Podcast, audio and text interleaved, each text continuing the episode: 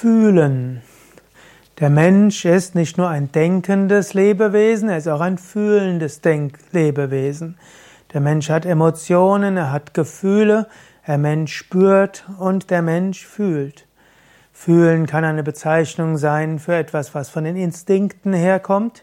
Fühlen kann eine intuitive Weisheit des Unterbewusstseins sein, aber auch hohe spirituelle Erfahrungen sind Erfahrungen, wo das Fühlen intensiv berührt wird.